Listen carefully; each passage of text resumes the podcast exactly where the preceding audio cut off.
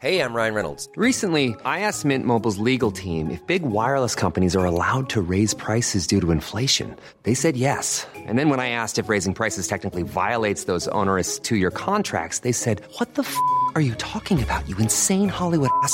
So to recap, we're cutting the price of Mint Unlimited from $30 a month to just $15 a month. Give it a try at mintmobile.com slash switch. $45 upfront for three months plus taxes and fees. Promo for new customers for limited time. Unlimited more than 40 gigabytes per month. Slows. Full terms at mintmobile.com.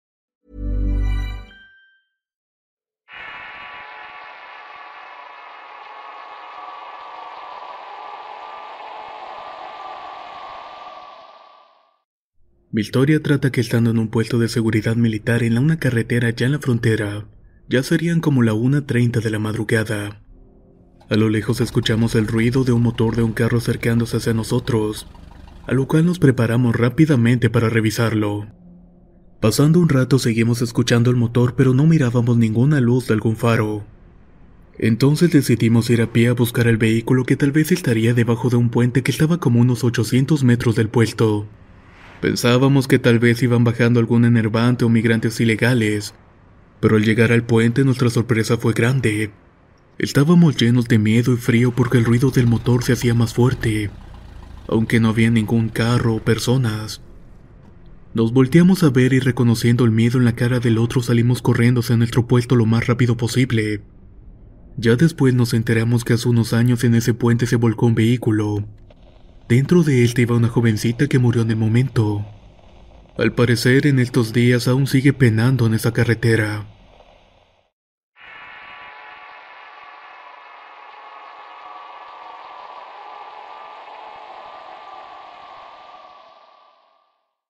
Yo tuve un cuñado que fue capitán segundo en la heroica Armada de México. Él nos contaba que siempre hay militares desaparecidos cuando van a la sierra a hacer búsqueda de plantíos, y sobre todo cuando son muy adentro de la sierra, en donde solamente se puede entrar caminando. Estos soldados desaparecen y no se les vuelve a ver nunca más. Muchos dicen que es porque hay brujas que se los llevan o porque el diablo pide un tributo para dejarlos pasar. Pero lo que sí se sabe es que las desapariciones son una constante.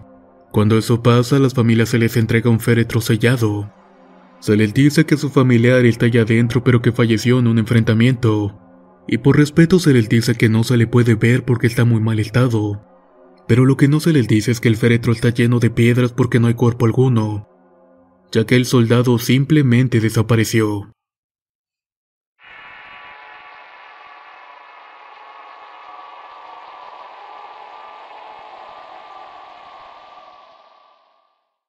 Sucedió hace unos años y nos desplegaron en un destacamento en Guerrero conocido como el Veladero, la cual es una reserva natural con mucha vegetación donde el destacamento militar está en un punto elevado.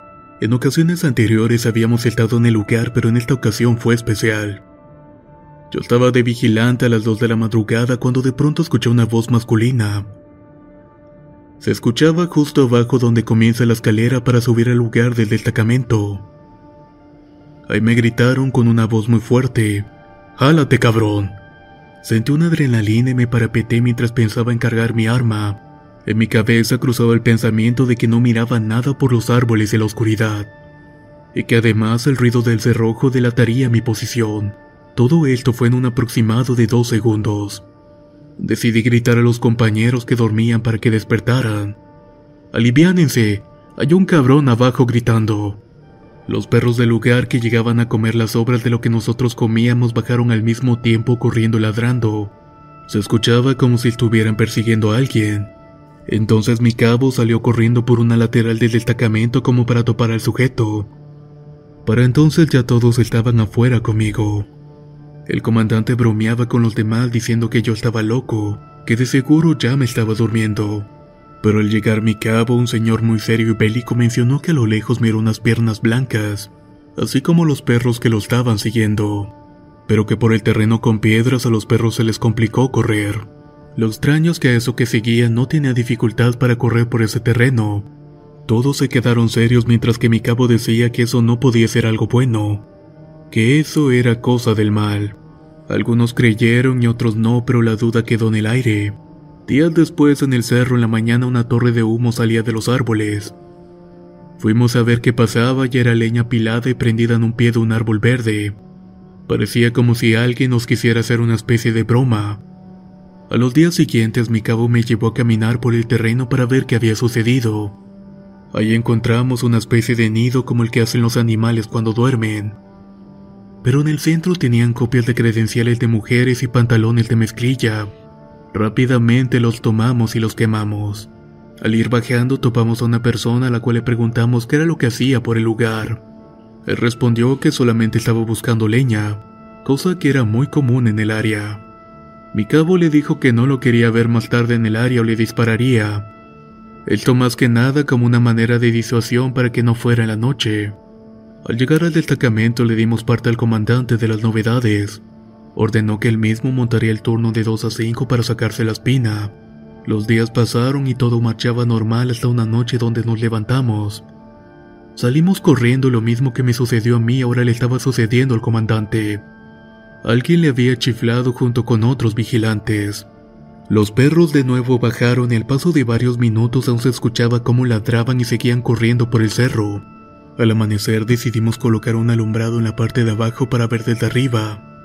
Así podríamos ver fácilmente quién se aproximaba por las noches. El relevo llegó a los pocos días y le platicamos lo ocurrido. Algunos cuentan que cosas similares han pasado, pero por el temor que les llamen locos no cuentan nada a los superiores. Todo queda en historias que rotan entre la tropa y amigos. Yo soy militar y una vez estaba en una base de operaciones en Loreto, Zacatecas. Durante la noche tenía que salir a un recorrido por las carreteras y brechas de la ciudad para detectar miembros del crimen organizado. Me levanté un poco antes para ir a revisar que mi vehículo estuviera al 100 para la noche. Cuando me acerqué me percaté de un ruido como si alguien estuviera llorando. Se me hizo bastante raro y pensé que tal vez estaba alucinando. Seguí acercándome y cuando iba a abrir la puerta del chofer vi una silueta de una mujer llorando dentro. Me saqué mucho de onda y pensé que tal vez era alguna de nuestras enfermeras, ya saben, tal vez extrañaba a su familia y estaba un poco triste. Y esa había sido la razón para esconderse y ponerse a llorar. Dudé en abrir la puerta pero al final lo hice y sorpresa que me llevé cuando la abrí. La sombra desapareció y el llanto dejó de escucharse como si no hubiera existido. Ignoré todo y pensé que estaba loco, hasta que después hablando con otro marino salió que a él también le había pasado lo mismo en esa patrulla. Según me contó era porque esa camioneta era decomisada y el dueño era un jefe de la mafia. Este había tenido un enfrentamiento cuando circulaba con su familia completa, y el ejército mexicano los había batido todos. La camioneta se decomisó, se limpió, se pintó y se convirtió en patrulla, misma en la cual algo llora dentro de esta.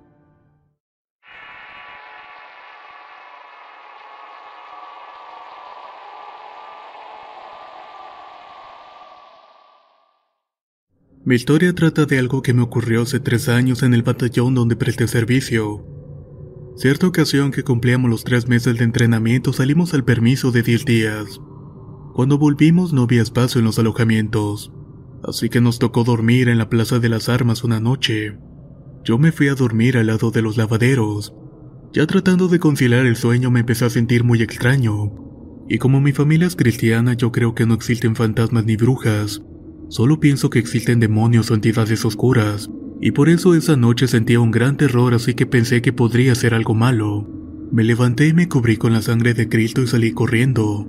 Pero esa misma noche también vi como uno de mis compañeros salió de la oscuridad. Me miró fijamente y sonrió pero su mirada estaba vacía. Era como si no tuviera alma o espíritu. Este solo siguió hacia unas gradas y se sentó y estuvo toda la noche. Prácticamente no se movió hasta el día siguiente. Todos pensamos que era una farsa para que lo sacaran. Sin embargo, a partir de ese suceso empezó todo lo malo. Él dejó de comer, incluso dejó de hablar con su novia y con su propia familia. Y siempre tenía esa mirada perdida. No sé exactamente qué fue lo que pasó ese día. Pero en tres años que han pasado este tipo no ha vuelto a hablar.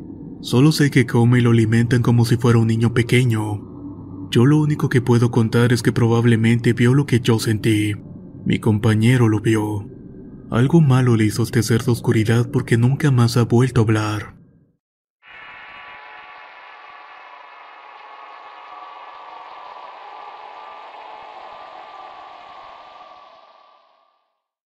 Cuando yo tenía 16 años entré en el prelimitar en la división Rangers Diablos Rojos. los cuales se caracterizan por ser temerarios y duros para los combates. Entré a la única sección de mujeres que había y éramos 10. Todo marchaba de maravilla. Los primeros tres meses los ejercicios físicos me agradaban. Las peleas que nos hacían protagonizar nuestros superiores eran divertidas, o al menos yo lo veía de esa manera. Tanto así que me gané el apodo de la bestia parda. Pasando los seis meses nos dijeron que teníamos que hacer el curso de supervivencia ABC, el cual significa armas blancas contundentes, quizás uno de los cursos más sanguinarios que he tomado, ya que consistía principalmente en criar perros y después hacerlos dormir. Ya muertos usábamos los cuchillos para descuartizarlos. Hasta ahora eso es lo que más me ha dolido hacer, pero era obligatorio. Si no, me hubiera molido palos. Esa semana nos fueron a botar al monte. Fue duro pasar frío y hambre ya que no nos dejaron llevar más que galletas y agua, así como la poca ropa que llevaba nuestro cuerpo. La primera noche me sorprendió ver tres búhos que nos miraban desde un árbol fijamente hacia nuestro campamento. Yo sabía que esas aves traían mensajes ya sea de mal agüero o de lo que fuera, y por ello me sentía demasiado observada. A la tercera noche una de mis camaradas cansada de escuchar a las aves se puso a tirarle piedras. Yo le dije que no lo hiciera, a lo que ella me encaró diciendo que era más macha que la bestia parda. Esa noche, poco después de hacer sus fechorías, se durmió. Pasó el rato y se levantó gritando espantada diciendo que tres hombres la querían atrapar, que sentía incluso pedradas en su espalda. Así estuvimos hasta que pasó la semana. Volvimos al cuartel ya probado el ABC. Sin embargo, mi compañera seguía levantándose pálida y no dormía mucho. Su salud al final se vino abajo y fue dada de baja. Tiempo después le pregunté a uno de mis antiguos qué era lo que había ocurrido, a lo que él me dijo que fue bastante tonta de su parte hacer eso, ya que la zona donde estábamos esa semana había sido una ex hacienda de un coronel donde pasaron muchas cosas malas, y cabe mencionar que yo quedé también Hey, I'm Ryan Reynolds. Recently, I asked Mint Mobile's legal team if big wireless companies are allowed to raise prices due to inflation. They said yes. And then when I asked if raising prices technically violates those onerous two year contracts, they said, What the f are you talking about, you insane Hollywood ass? So to recap, we're cutting the price of Mint Unlimited from $30 a month to just $15 a month. Give it a try at mintmobile.com slash switch. $45 upfront for three months plus taxes and fees. Promo for new customers for limited time. Unlimited more than 40 gigabytes per month. Slows. Full terms at mintmobile.com. Spring is my favorite time to start a new workout routine. With the weather warming up, it feels easier to get into the rhythm of things. Whether you have 20 minutes or an hour for a Pilates class or outdoor guided walk, Peloton has everything you need to help you get going. Get a head start on summer with Peloton at onepeloton.com. un poco mal después de aquellos episodios. Tal vez por alguna razón nos mandaron allá para probarnos. Aunque nunca lo sabré. Recuerdo bien cuando después de una de las típicas apuestas de los coroneles, de esas que hacen para ver que su división es la mejor entrenada, estábamos en el casino del cuartel descansando como siempre. Yo le había reventado la jeta a tres camaradas y no tenía ningún rasguño. Serían como las 3 de la mañana cuando empecé a escuchar disparos y eso me sorprendió.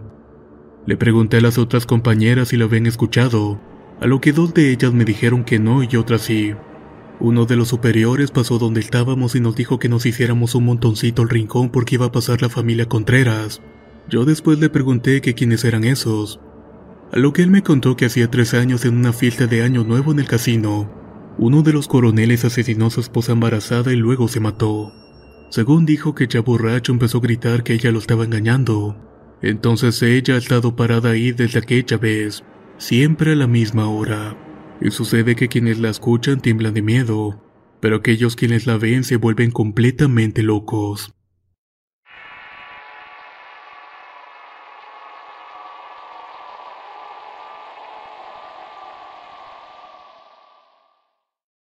Esta historia me pasó a mí y a un compañero. Yo pertenezco al grupo Jungla y ese día nos mandaron de apoyo a un pueblo que está en la zona roja por donde hay mucha guerrilla. Mango Kauska se llamaba. Estábamos en la estación cuando entró una llamada solicitando ayuda por un posible asesinato. El detalle es que ya era algo de noche. Y además del apoyo de nosotros que estábamos en el pueblo, solo contábamos con un número reducido de uniformados. Al informarnos del posible asesinato de un civil teníamos que hacer todo con precaución y sobre todo prevenirnos por alguna posible emboscada hacia nosotros. Cuando nos dirigíamos hacia la zona de información notábamos la zona muy solitaria. Había un ambiente muy pesado y teníamos que ser muy sigilosos, pero en el grupo de respuesta nos acompañaban algunos elementos que no tenían el mismo entrenamiento que nosotros. Como no eran muy precavidos le dijimos de que fueran en la retaguardia. Nos tomó alrededor de dos horas llegar al punto cuando normalmente llegaremos en cinco minutos, pero como dije, era un pueblo bastante peligroso. Llegamos y vimos el cadáver que estaba posado junto a un parque que daba a una montaña. No nos pudimos asomar mucho, ya que si nos veían podíamos ser objetivos de algún francotirador o de alguna emboscada.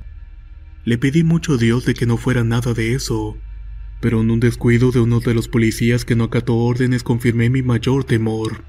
El elemento fue dado de baja por un francotirador. Estábamos ante una emboscada que nos superaban en número y poder de fuego. Nos caía una lluvia de balas y tatucos, los cuales son unos explosivos artesanales. El combate se extendió por más de tres horas y nos dieron de baja tres uniformados de la estación en la cual estábamos apoyando. Cuando todo parecía estar calmado hicimos nuestra respectiva limpieza y recogimos los cuerpos. La calma volvió y me fui a la iglesia con unos compañeros a orar y dimos gracias de que estábamos vivos. Otra vez nos habíamos salvado. Mis compañeros salieron y me quedé un rato en la iglesia dando gracias a mi padre ya que tenía días de haber muerto. Cuando de repente se me acercó una niñita. No la conocía, pero ella me llamó como mi padre lo solía hacer. Hola, Víctor. Yo me estremecí porque no había forma de que conociera mi nombre. Y luego de esto me dijo, tenga cuidado y vaya para el parque que allá los necesitan. Caminé unos pasos y miré hacia atrás y la niña ya no estaba. No me dio miedo, pero sentí un poco de curiosidad. Cuando salí nos dirigimos al parque frente a la iglesia y en eso salió una señora corriendo y pidiendo ayuda. Yo y mis compañeros salimos a ver qué era lo que pasaba ya que solamente estaba gritando. Mi hija, mi hija. Solamente repetía esto. En su llamado aturdido y doloroso procedimos a donde apuntaba. ¿Cuál fue mi sorpresa al ver que su hija era la misma niña que estaba en la iglesia minutos antes? No podía entenderlo. Tenía la misma ropa pero estaba bañada en sangre. ¿Acaso había corrido tan rápido para ser alcanzada por un disparo y caer muerta en unos segundos? pero ni siquiera podía haber sido una bala perdida del combate, ya que ésta había pasado como media hora antes. Yo le comenté a mis compañeros y ellos solo se miraban y me decían, compañero, solo a usted le pasan esas cosas, siempre ve muertos. Pero ellos no me lo decían en burla, ya que esas cosas me pasan en verdad. Después de esa noche volvieron y nos atacaron, pero esta vez fue más de frente. Segundos antes del ataque escuché la voz de la niñita que me susurró. Cuidado, allá vienen. La verdad eso me alertó y respondí rápidamente al ataque. En pleno enfrentamiento uno de mis compañeros vio a una niña y salió para protegerla recibiendo un disparo en la pierna. Todos vimos el acto de valentía y heroísmo que nos caracteriza. Mi compañero herido siguió respondiendo pero cuando volteó a ver a la niña esta ya no estaba. Después de un rato se calmó el ambiente. Ya en calma empezamos a buscar a la niña para ver si estaba herida o algo. Nos acercamos a ver el compañero, pero él solamente decía que le han pasado cosas peores y que estaba más preocupado por saber cómo estaba la niña. Nosotros no sabíamos nada. ¿Dónde estaba? le pregunté. ¿Cómo era ella? Cuando me la describió entendí que era la misma niña del parque y la iglesia, la misma que me había advertido que venían. Solamente mi compañero herido y yo la escuchamos. Ya un poco más tranquilo le pregunté si podía caminar y contestó que claro. Lo llevé a la casa de la niña del parque y justamente estaban celebrando su velorio. Nos acercamos al féretro y le dije, ¿acaso esta es la niña? Se quedó callado por un momento y luego dijo que nos fuéramos. Noté su expresión. Esa niña le había salvado la vida. En el momento que salió a proteger a la niña fue cuando arrojaron una granada al lugar donde él estaba. No habíamos caído en cuenta sino hasta ese momento. Esa niña fue nuestro ángel y nos salvó de morir esa noche. Pero lastimosamente ella fue asesinada de tan solo 10 añitos. Ya después me enteré que algunos policías de ese pueblo cuentan que la niña les avisa siempre de que va a ocurrir algo malo. Además la mamá nos alcanzó a decir de que ella quería ser una policía para ayudar a su pueblo contra la guerra. Cosa que en definitiva no es nada fácil. Pero al menos ella ha logrado salvar muchas vidas de nuestros policías colombianos.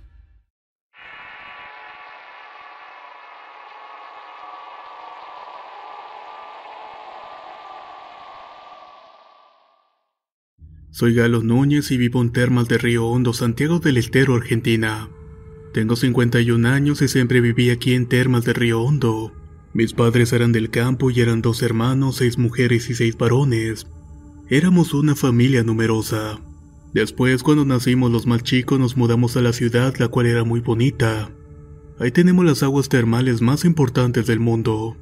Cuando yo era chico siempre escuchaba a mis padres y hermanos que nos contaban de los espantos y cosas sobrenaturales que pasaban acá. Pero eso era en los tiempos de antes. Nuestro padre nos contaba que cuando él quedaba solo en la casa en las épocas que nos íbamos a trabajar a Buenos Aires, por allá de 1981, cuando aún eran muy pocas casas en el barrio y había muchos terrenos y partes de monte sin lotear. En ese entonces estaba con mi hermano Facundo que es discapacitado. Cuenta que siempre pasaba por enfrente de la casa una mujer de negro muy siniestra, y también cuenta que se escuchaba que pasaba un carro de tracción a sangre al galope. Él salía a ver pero nunca veía nada, pero siempre le ocurrían esas cosas a él. Sin embargo, el motivo principal es contar mi experiencia con lo paranormal. Les cuento que yo siempre fui muy miedoso y rogaba que nunca se me apareciera nada de esas cosas. Lo que me pasó fue en el año de 1985 durante el servicio militar, la famosa colimba en Argentina, el cual es llamado así porque consiste en correr, limpiar y barrer. Pues bien, yo estaba en la colimba del Batallón Ingenieros de Combate 141 de Santiago del Estero, estaba en la compañía de franqueo en la cual nos encargábamos de la limpieza, pintura y el mantenimiento del batallón. Después de pasar toda la instrucción que corresponde a todas las fuerzas, nos tocaba hacer guardia en el cuartel dos días a la semana. Ya que trabajábamos mucho durante el día, nos tocaba apostarnos dos horas cada uno por noche. Yo siempre calculaba la formación que salía a relevar a los compañeros.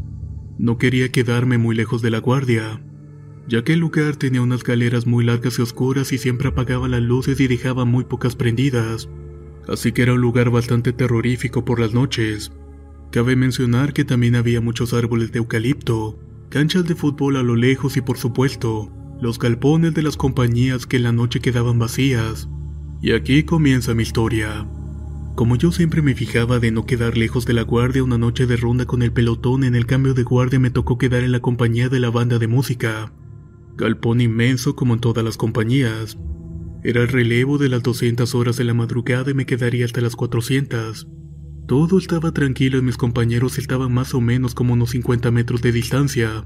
En la colima cuando llegan los conscriptos fuera de incorporación o fuera de fecha, les decían los plazo fijo, porque no saldrían de baja hasta completar el tiempo que duraba la colimba, el cual era más o menos de un año sin baja antes. Esa noche había bastante frío y era el mes de junio. Las luces de la compañía en la que yo estaba vigilando estaban todas prendidas. Escuchaba que charlaban los imaginarios que se quedaban a cuidar las compañías los fines de semana. Eran los plazos fijos antes mencionados. Charlaban, corrían las camas y se les caían los cubiertos al suelo. Hacía mucho ruido y yo estaba muy tranquilo ya que tenía compañía y me sentía seguro. Pasaron las horas y llegó el pelotón de relevo y le dije a mi superior que no tenía novedad alguna. Después me fui a dormir con mis compañeros ya que nos esperaba un día duro de trabajo. Al otro día nos pusimos a charlar las novedades de nuestra guardia. En esas cosas les conté que los imaginarios que quedaron en la compañía de banda de música no durmieron esas dos horas, que yo estaba apostado ahí, que charlaban y corrían las camas y se le caían los utensilios de la cocina, y que en general hacían bastante ruido. Mis compañeros se miraron sorprendidos y me dijeron, Galo, nadie se queda en esas compañías los fines de semana. Los de la banda de música cierran todo y vuelven el día lunes. Finalizaron diciendo que ahí siempre ocurren cosas paranormales.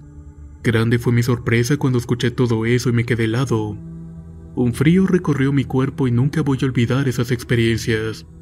Desde ese día traté nunca más quedarme de guardia en ese sitio. Esta fue mi experiencia paranormal en la colimba. Muchas gracias por escuchar mi historia.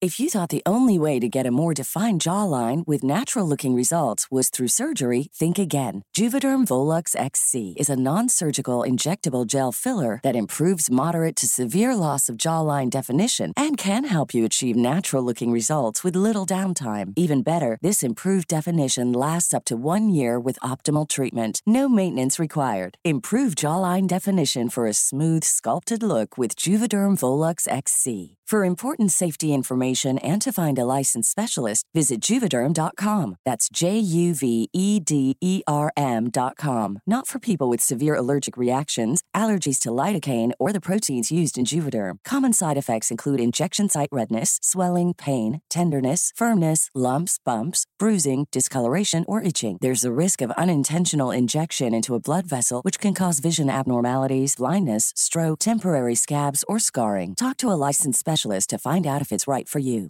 Hey, folks, I'm Mark Marin from the WTF Podcast, and this episode is brought to you by Kleenex Ultra Soft Tissues, your ally to help tackle your allergy symptoms this season. I love the change of seasons, but nobody loves pollen and all those other things floating in the air that make you sneeze during this nice weather. Kleenex Ultra Soft Tissues are hypoallergenic and allergist approved, so fight back against watery eyes and runny noses without worrying about irritating your skin. For this allergy season, grab Kleenex and face allergies head on.